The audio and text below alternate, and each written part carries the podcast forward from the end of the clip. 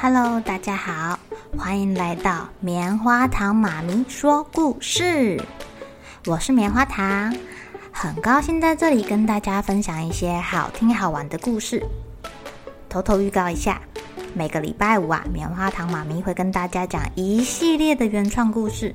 身体大公司要告诉大家，我们厉害的身体是怎么运作的哟，千万不要错过了。也欢迎小朋友在听完故事后，把你想到的画面给画下来。棉花糖妈咪会把它放在粉丝专页上面，让更多小朋友可以分享你的创意哦。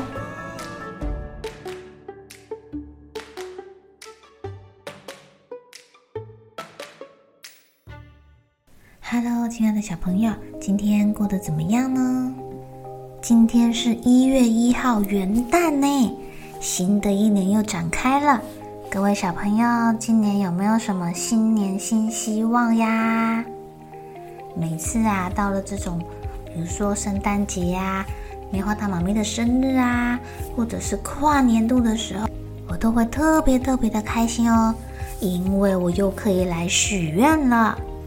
只要你把你的愿望说出来，老天爷、爸爸妈妈，或者是其他听到的人，都有可能帮你实现你的愿望哟。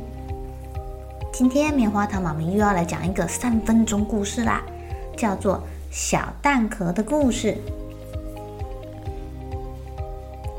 啪啦，小蛋壳裂开了，里面钻出了一只小鸡。哎呀，鸡妈妈好高兴的迎接它的宝宝，长大了它的翅膀，让鸡宝宝赶快赶快从蛋壳里面钻出来，跟着妈妈一起去找好吃的东西了。呃，不过被小鸡遗留在原地的小蛋壳感觉好孤单哦。它想着，呃，我现在不是鸡宝宝的家了，嗯，也许我该去找新的宝宝了。于是，这个小蛋壳开始走啦。走着走着呢，看着一只蜜蜂，它在采花蜜。于是，它开口问这个蜜蜂说：“蜜蜂宝宝，让我做你的新家吧。”蜜蜂很有礼貌地说：“谢谢你哦，小蛋壳。不过我已经有家了。你看，大树上那个圆圆的蜂巢就是我的家哦。”接着，小蛋壳就跑去问蚂蚁啦。蚂蚁说：“哦，谢谢啊，小蛋壳，我也有家了。你看，田埂上那个小小的泥洞就是我的家。”小蛋壳有点失望，哎，他继续走，遇到了青蛙，他就问他说：“青蛙，青蛙，你需不需要一个家呢？”青蛙说：“谢谢你哦，小蛋壳，我已经有家了。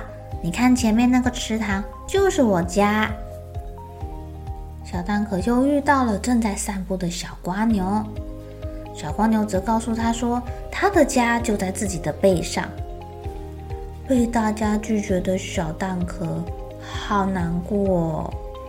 正好遇见一只路过的金龟子，金龟子说：“哎呦，太好了！我的宝宝正缺一个摇篮呢，这个蛋壳拿来做摇篮，好像刚刚好哦。”金龟子衔来一片花瓣，铺在小蛋壳里面，舒服的睡在蛋壳摇篮里的小宝宝，听妈妈唱起歌来啦。小蛋壳听着听着，也跟着睡着啦。亲爱的小朋友，故事里面的小蛋壳，他有没有愿望啊？他希望他再找到一个同伴。他希望呢，他自己还有用处，可以继续当别人的家。当他一直问、一直问、一直问、一直寻找的时候，终于让他找到啦！而且不是他自己找到的哦，是刚好有金龟子路过，看见他，发现了他，觉得这就是他在为他的宝宝找的摇篮啊！是不是很神奇呢？当你有什么想要的，不妨把你的愿望说出来，或许在一个不经意的时间，就有人偷偷帮你实现你的愿望喽。好了，小朋友该睡觉了，一起来期待明天会发生的好事情吧。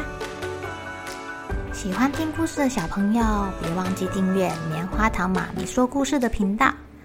如果有什么想要跟棉花糖说的悄悄话，也欢迎留言或是写信给我哦。